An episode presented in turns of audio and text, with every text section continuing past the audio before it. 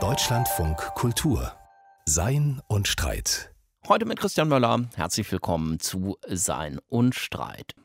Wir spielen Gitarre oder Schlagzeug, wir spielen Verstecken oder Reise nach Jerusalem, wir spielen World of Warcraft oder Super Mario, wir spielen Tennis oder Fußball. Gespielt wird immer und überall in allen Kulturen auf der ganzen Welt, aktuell in China bei den Olympischen Spielen.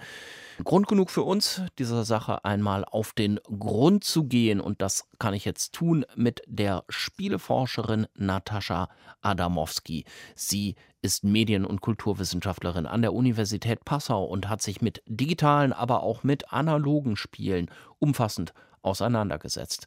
Frau Adamowski, vielleicht zu Beginn erstmal eine persönliche Frage. Wann haben Sie denn zuletzt gespielt? Also ich meine im nicht beruflichen Kontext.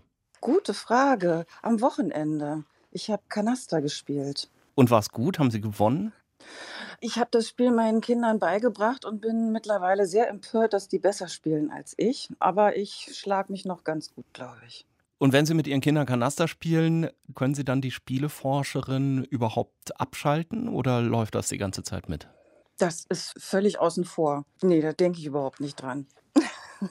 Ein analoges Spiel also bei Ihnen zu Hause. Digitale Spiele sind ja für viele Menschen inzwischen ein fester Bestandteil des Alltags. Gamification lautet zum Beispiel ein Stichwort, das in den letzten zehn Jahren immer wichtiger geworden ist. Auch darüber spreche ich gleich noch mit Natascha Adamowski im Deutschlandfunk Kultur.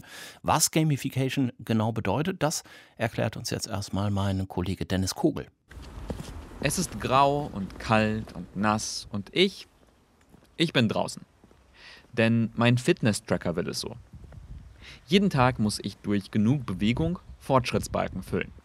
Und ich will gar nicht meckern. Die Bewegung und die frische Luft, die tut gut. Aber ein bisschen manipuliert fühle ich mich schon. Als würde der Fitness-Tracker mich steuern und nicht umgekehrt. Gamification nennt sich das Konzept, das hinter all dem steckt. Und wem haben wir das zu verdanken? Vielleicht ja ihr. When I look forward to the next decade, I know two things for sure. Das ist Jane McGonigal, eine der bekanntesten Vordenkerinnen der Gamification. So I say, let the world-changing games begin. Thank you. Spiele können die Welt verändern. 2010 stand die Game Designerin Jane McGonigal mit dieser Botschaft auf der Bühne eines TED Talks. Und diese Botschaft, die kommt an. Mehr als 1,2 Millionen Mal wurde der Vortrag inzwischen angeschaut. Denn die Spieleentwicklerin McGonagall stellt mit leuchtenden Augen ein Konzept vor, das im ersten Moment völlig absurd klingt. Nicht Videospiele wie World of Warcraft mit seinen grünen Orks und Bikini-tragenden Nachtelfen seien frivol, seltsam und sinnlos, sondern unsere Wirklichkeit. Denn im Gegensatz zu Spielen folge sie keinen klaren Regeln. Belohne uns nicht immer für gutes Verhalten. Und fair sei die Realität eben auch nur selten. Die Realität sei frustrierend. Spiele dagegen motivierend. Ihr Schlachtruf also? Reality is broken. Die Realität ist kaputt. Und Games können sie wieder ins Lot bringen, indem wir unsere Realität wie ein Spiel umdesignen. Mit Levels, Quests und Epic Wins könnten wir alle zu den Helden werden, die die Welt braucht. 2010 veröffentlichte Jane McGonigal ein Buch mit dieser These. Besser als die Wirklichkeit, hieß es in der deutschen Übersetzung. Und ihre These schlug Wellen. Ja, das war tatsächlich dieser Zeitraum 2010, 2011, 2012, als der Hype Gamification begonnen hat. Das ist Matthias Fuchs. Er ist Professor an der Leuphana Universität in Lüneburg und forscht zu Gamification. Die damalige Idee? Das ist höchstwahrscheinlich im Silicon Valley entstanden. Wir können Prozesse, die keine Spiele sind, spielerisch gestalten und spielerisch verkaufen. Und da sind unglaubliche Hoffnungen der Industrie äh, und unglaubliche Gelder auch in, diese, in diesen Sektor investiert worden. Etwa von der Weltbank oder McDonald's, die prominente Gamification-Experten wie Jane McGonigal damit beauftragten, Spiele zu entwickeln. Die Interessen dieser Investoren hatten nicht in jedem Fall etwas damit zu tun, die Welt zu verbessern oder gar zu retten, sagt Fuchs. Die Hoffnung war, dass sich Mitarbeiter oder auch Kunden für Dinge begeistern können, für die man sie mit den Methoden der Überzeugung oder der Werbung nicht mehr überzeugen kann, sondern dass man dieses neue Instrument gefunden hat, der Gamification, mit dem sich auf einmal mehr Flüge verkaufen lassen, Kundenloyalität in Supermärkten herstellen lässt. Äh, Schüler äh, nicht aus dem äh, Ausbildungsweg äh, ausbrechen, sondern drinbleiben. Dabei klangen einige Gamification-Experimente vielversprechend. Etwa die New Yorker Schule Quest to Learn, in der das Schulprogramm einem Fantasy-Abenteuer ähnelt. Der Trend aber ging in eine andere Richtung. Statt immer mehr kreativen Schulkonzepten oder Spielen, die Weltenretter aus uns machen, sehe ich heute vor allem sinnlose Fortschrittsbalken in Apps und Fitness-Trackern, Highscore-Listen, die mich anspornen sollen und Boni fürs tägliche Einloggen, damit ich immer wieder bestimmte Apps öffne.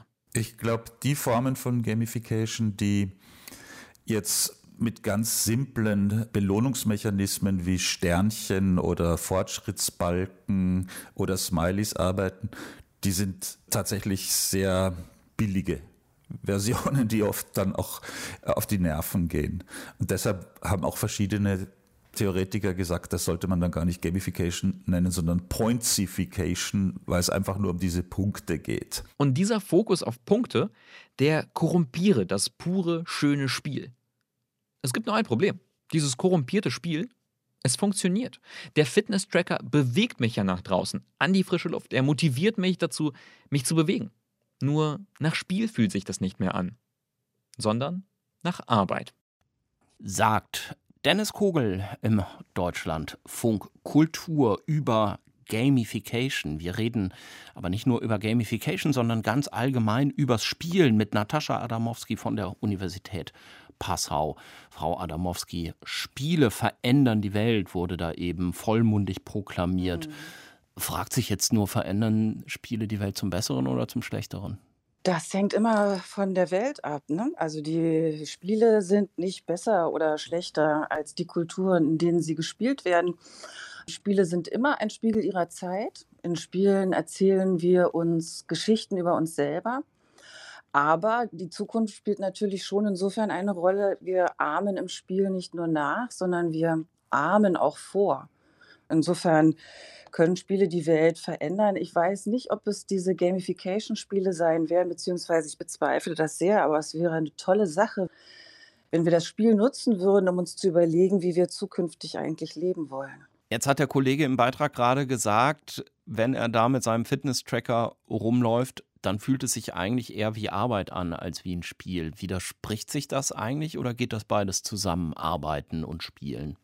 Eigentlich widerspricht es sich. Wir sind heute immer geneigt, die Arbeit als Gegenteil vom Spiel anzusehen. Aber Sie können natürlich auch in Ihrem Büro spielen, obwohl das eigentlich der Arbeit vorbehalten ist. Sie können aber auch auf einem Spielplatz arbeiten oder Zeitung lesen. Sie können beim Laubhaken sich vorstellen, das sei ein Spiel. Sie können es aber auch lassen. Also das Spiel liegt immer im Erleben des Spielenden. Und es gibt Dinge, die entwerfen wir zum Spielen, wie ein Ball oder wie Würfel. Sie können diese Spielzeuge aber auch zu völlig anderen Dingen verwenden. Und wenn Sie etwas als Arbeit empfinden, dann ist es definitiv kein Spiel. Ball und Würfel, das sind ja ganz interessante Gegenstände die sich, glaube ich, durch viele unterschiedliche Spiele auch durchziehen, sind so elementare Formen. Ne? Und mhm. da kann man aber so viel mit anstellen. Ist das vielleicht ein Charakteristikum von Spielen im Allgemeinen? Ich glaube, es ist ein Charakteristikum dafür, wie genial Spielzeuge eigentlich sind kaum jemand sammelt Spielzeuge. Es gibt ganz wenig Spielzeugmuseen. Das sind keine kulturellen Gegenstände, denen wir besondere Hochachtung entgegenbringen, eben weil sie so einfach sind. Aber sie sind auch mit die ältesten Spielzeuge, von denen wir heute wissen, und sie sind universal verbreitet. Das sind im Grunde genommen Meisterwerke, wenn Sie so wollen, ganz große Klassiker.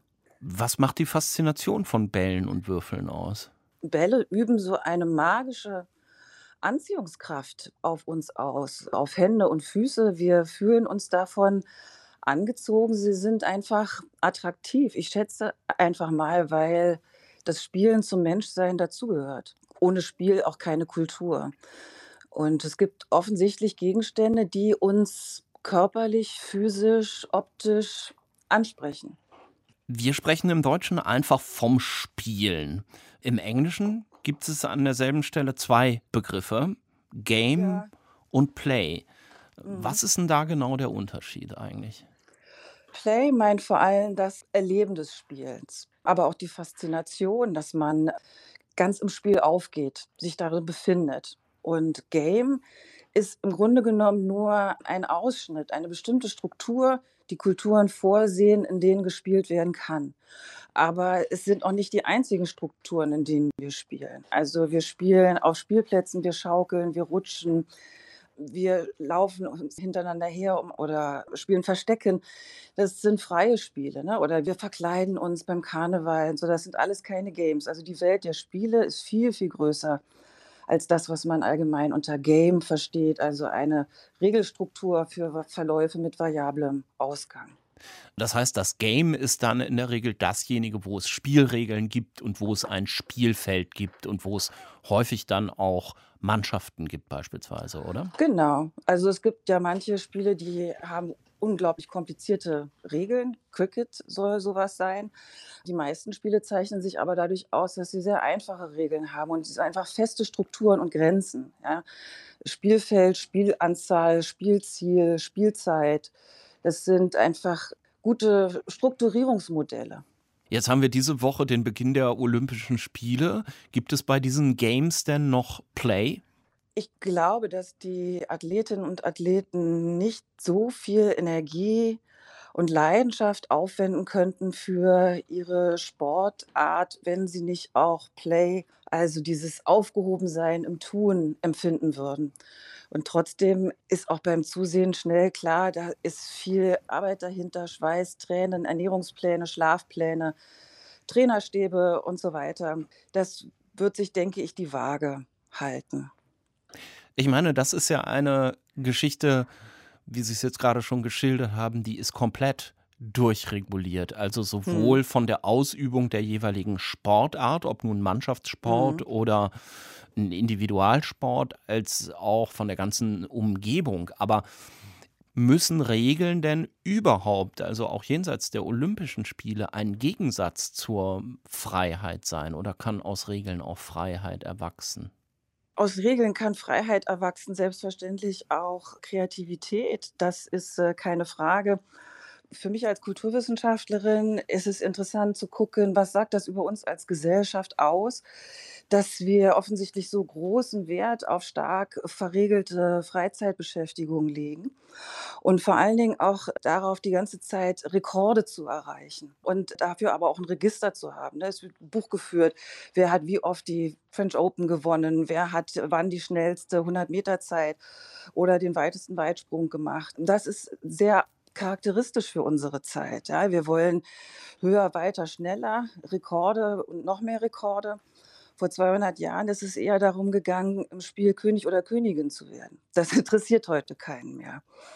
Und das finde ich ist das Bemerkenswerte an unserer Zeit. Was man genau daraus jetzt schlussfolgert, würde ich an dieser Stelle erstmal offen lassen. Wenn wir jetzt mal ungefähr 200 Jahre oder noch weiter zurückgucken in die Geschichte, wie über das Spielen nachgedacht worden ist, dann ist besonders bekannt eine Position, die das Spielen als eine Tätigkeit begreift, die den Menschen erst zum Menschen macht. Friedrich Schiller hat das gesagt. Berühmtes Zitat, der Mensch spielt nur, wo er in voller Bedeutung des Wortes Mensch ist und er ist nur da ganz Mensch, wo er spielt. Mhm. Ich schätze mal, damit hat äh, Schiller nicht die Listen von irgendwelchen Rekorden gemeint. Was hat er denn gemeint? Schiller hat vor allen Dingen damals auf die Umwälzung und den Terror der französischen Revolution geantwortet und sich überlegt, wie trotzdem in einer ja, Gesellschaft der Gewalt Freiheit entstehen konnte und hat einen vom Leben, vom Alltag abgetrennten Bereich gefunden, in dem das Ästhetische vorherrscht, den er Spiel genannt hat. Ich würde Schiller auf jeden Fall widersprechen. Also der Mensch ist auch da ganz Mensch und zwar in voller Bedeutung, wo er nicht spielt. Wenn er ein nettes Gespräch führt, wenn er für seine Liebsten kocht, wenn er Blumen pflückt, wenn er ein Gedicht schreibt. Also auch da sind wir ganz Mensch. Aber hat das nicht auch was Spielerisches, was Sie jetzt alles gerade beschrieben haben? Gut, dann ist aber Spiel alles und dann brauchen wir den Begriff nicht mehr. Das wäre meine Argumentation. Das Zweite, witzigerweise erinnert mich das Schiller-Zitat gleich an den wunderbaren Eingangsbeitrag zur Gamification. Da ging es darum, wie kann man äh, Spiele nutzen, um bestimmte Zwecke zu erreichen, um Leute zu disziplinieren, um das Spiel zu instrumentalisieren, um irgendwas anderes zu erreichen. Und leider genau das ist in der Folge von Schiller passiert. Also das Spiel ist ein besonderer Ausnahmebereich, in dem auch das Schöne stattfindet, das Harmonische. Damit sind alle Spiele ausgeschlossen, die eklig sind, die gemein sind, in denen es auch ein bisschen ruppig oder gewalttätig zugeht. Also das ist dieses starke idealisierende Moment. Und man muss natürlich auch immer umzu. Ja, es geht ja um die ästhetische Erziehung beim Menschen. Und in diesem Zusammenhang wird das Spiel, ja, Lieblingskind der Pädagogen. Und von da ab natürlich in Unterricht, Schule, Sport eingesetzt, um Leute zu disziplinieren, zu bestimmten Verhaltensweisen anzuhalten, zur heimlichen Überlistung im Spiel, heißt es schon bei John Locke.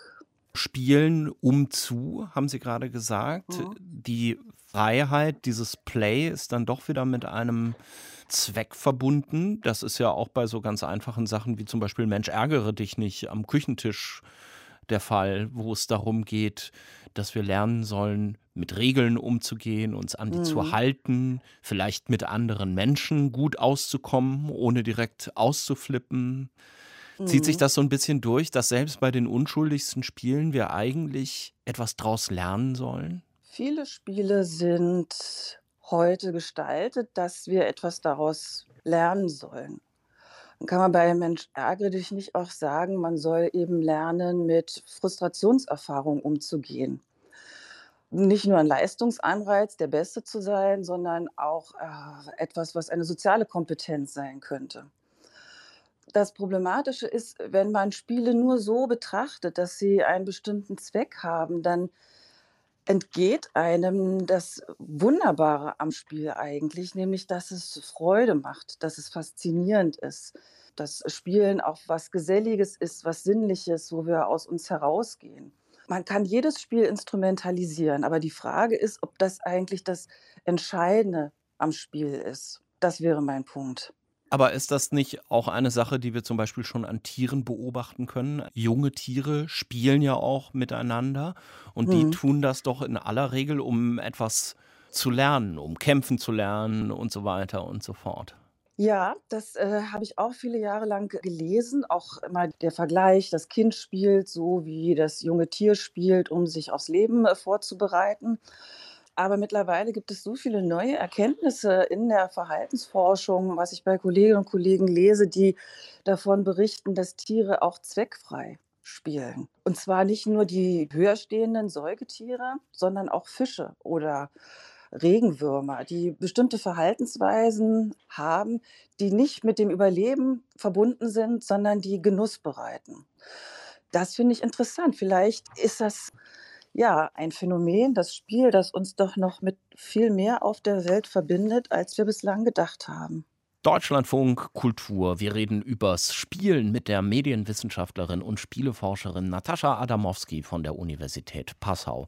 Frau Adamowski, das Spiel wird ja oft als eine Metapher genommen, mit der man Bereiche der Gesellschaft beschreiben will, die erstmal gar nichts mit Spielen im eigentlichen Sinne zu tun haben. Die Spieltheorie beispielsweise, die dient dazu, über so was wie rationales Entscheidungsverhalten nachzudenken, das zu modellieren. Das war ja eine ganze Zeit lang in wirtschaftlichen Zusammenhängen sehr, sehr angesagt.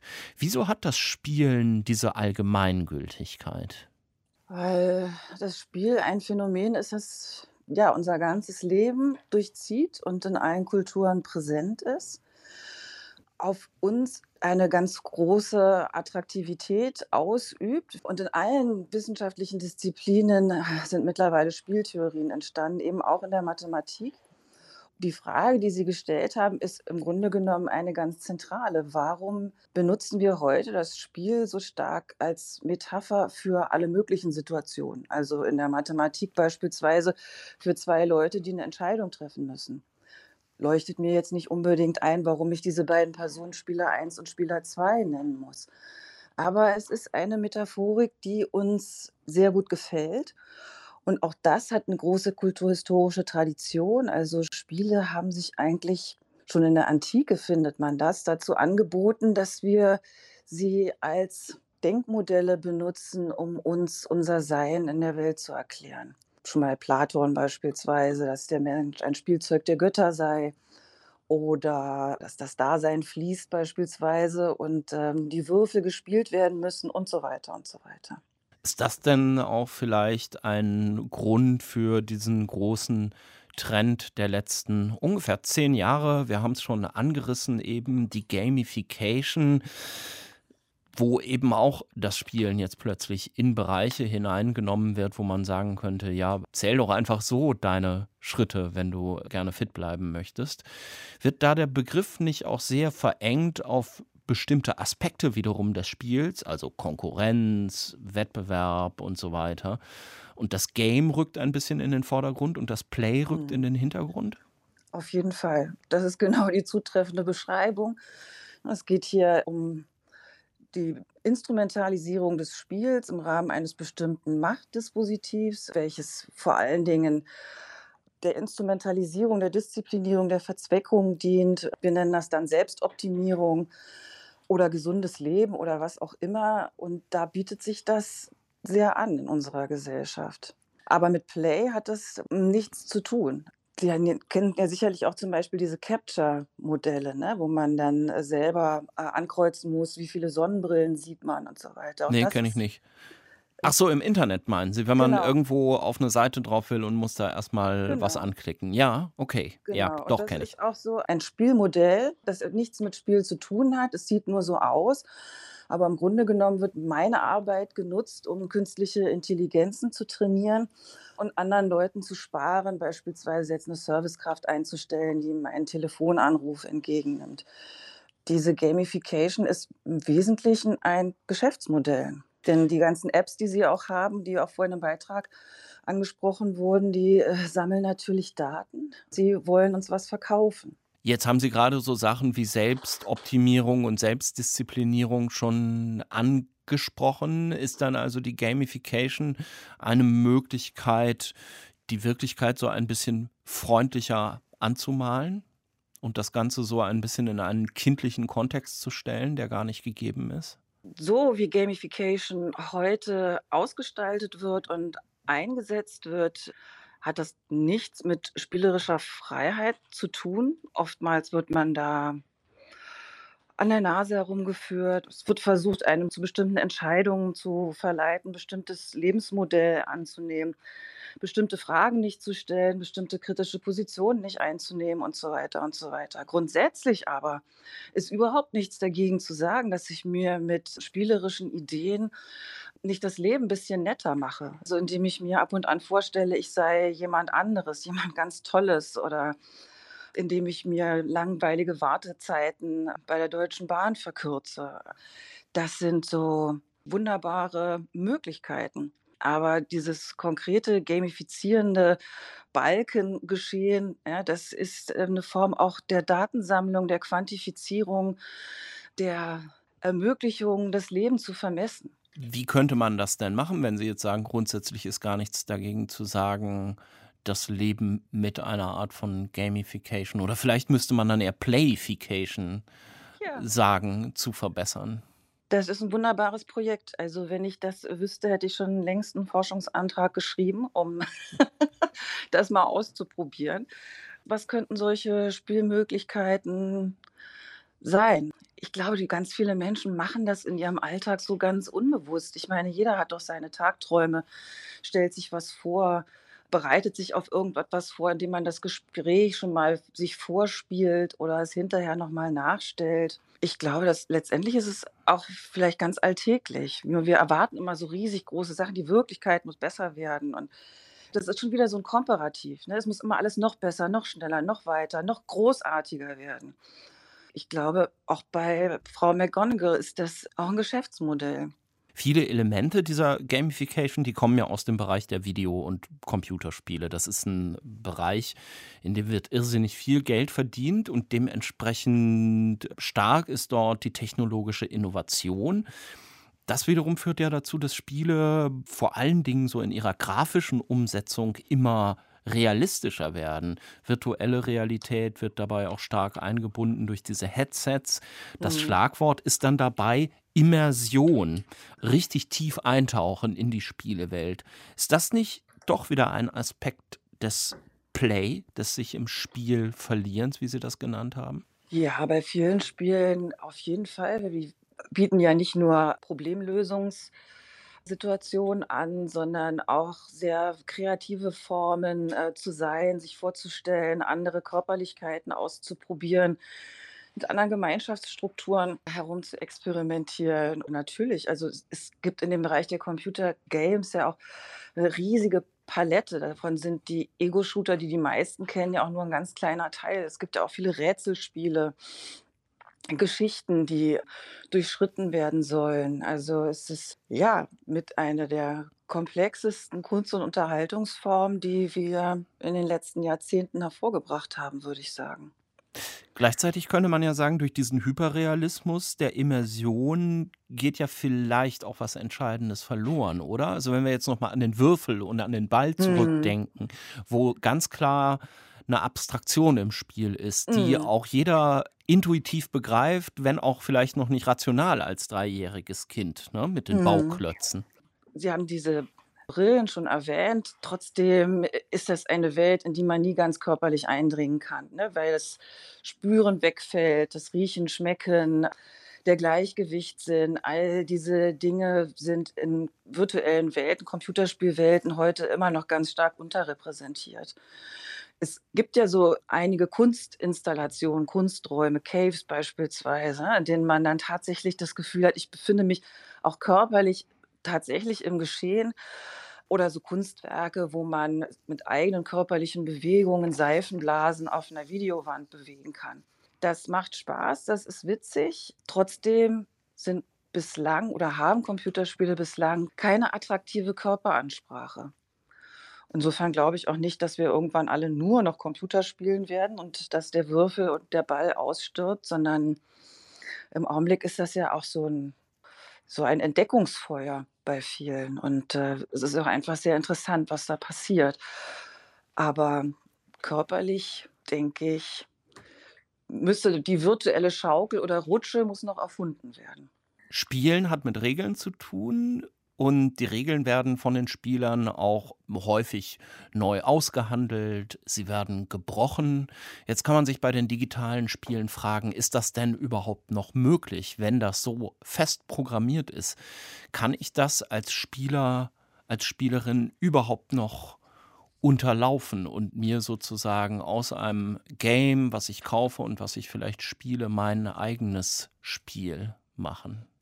Also manche Leute können das, einfach das Spiel umprogrammieren oder die nutzen dann kleine Fehler in der Software beispielsweise, um ganz eigene Dinge damit anzustellen. Aber jeder spielt ja auch anders. Also das Computerspiel ist ja wie ein vorgegebener Parcours, den jeder natürlich auf seine eigene Art und Weise mit seiner eigenen Geschwindigkeit und seinen eigenen Wahrnehmungen durchschreiten kann das wiederholt sich deshalb auch nicht bei jedem Spieler gleichermaßen, weil sie ja mal stoppen können, nochmal spielen. Wie so eine Partitur, die jeder ein bisschen anders zur Aufführung bringt. Also das heißt, auch in der Computerspielekultur, in den Games ist immer noch genügend Play, Ihrer Meinung nach? Kann man da reinlegen, ja. Das liegt im Erleben jedes Einzelnen. Also nicht automatisch, wenn ich ein Computerspiel anschalte, stellt sich bei mir auch das Play-Erleben ein, ne? sondern das muss mich dann auch schon gefangen nehmen. Es gibt ja viele Computerspiele, die findet der eine oder der andere auch blöd. Ja? Und es gibt ja auch wahnsinnig viele geistlose und banale Computerspiele. Die sind ja so vielfältig, von Super Mario bis äh, Tetris bis zu, Gott, ich weiß gar nicht, was heute jetzt der letzte Schrei ist. Aber das ist ja auch eine unglaublich vielfältige Landschaft, die einem da angeboten wird. Und das zeigt sich dann immer nur in der konkreten Situation, wenn man es ausprobiert.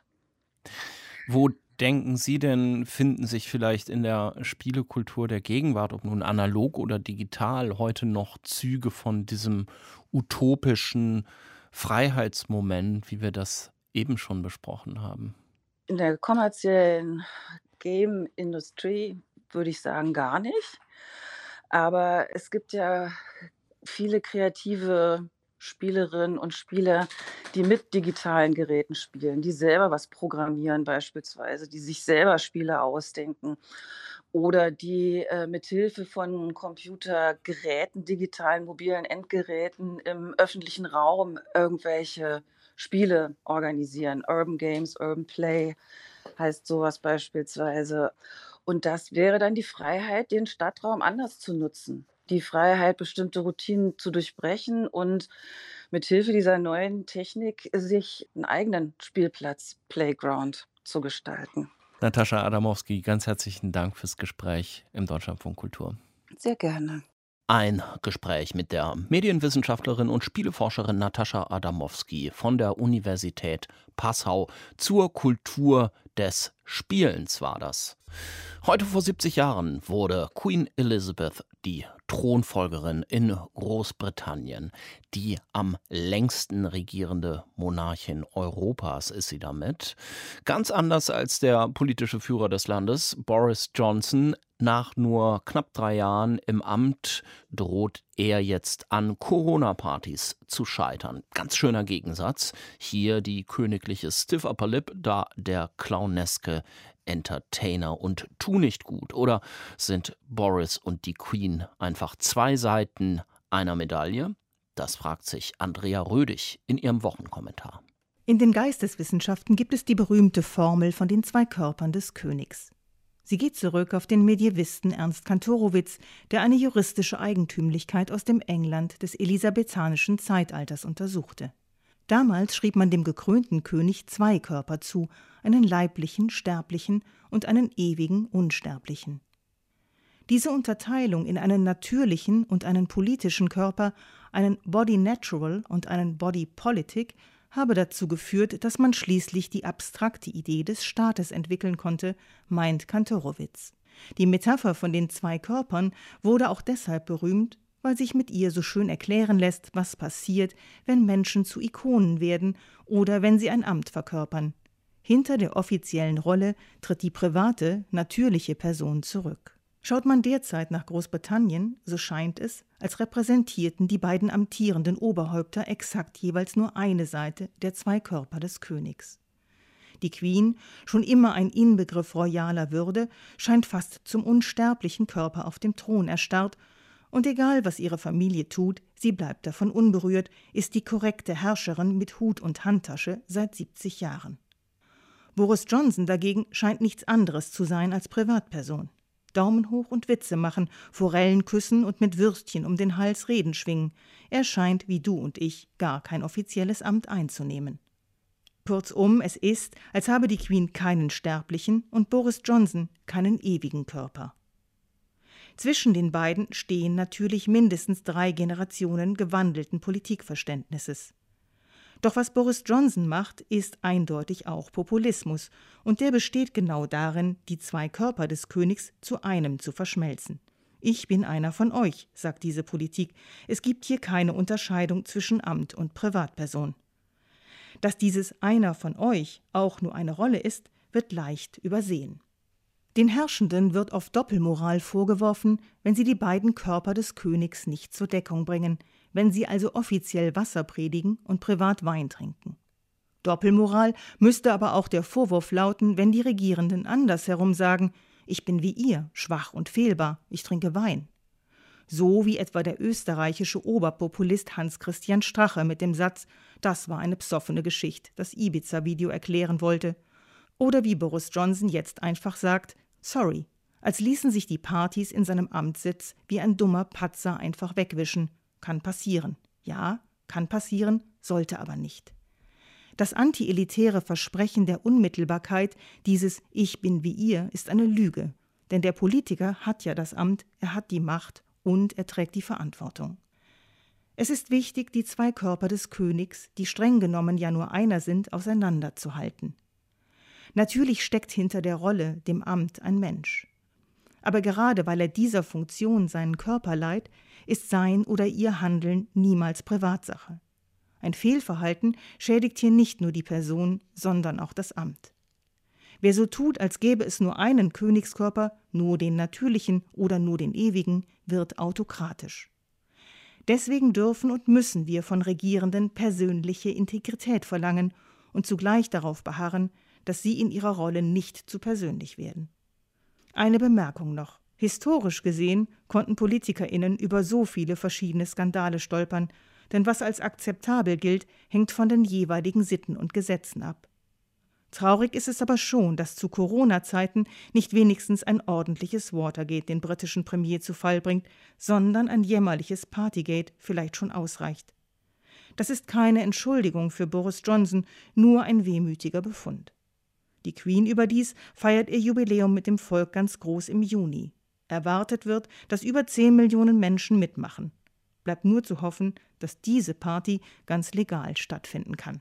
Partygate und die zwei Körper des Königs. Andrea Rödig war das im philosophischen Wochenkommentar. Und das war's für diesmal von Sein und Streit. Ich bin Christian Möller. Vielen Dank fürs Zuhören. Machen Sie es gut. Tschüss.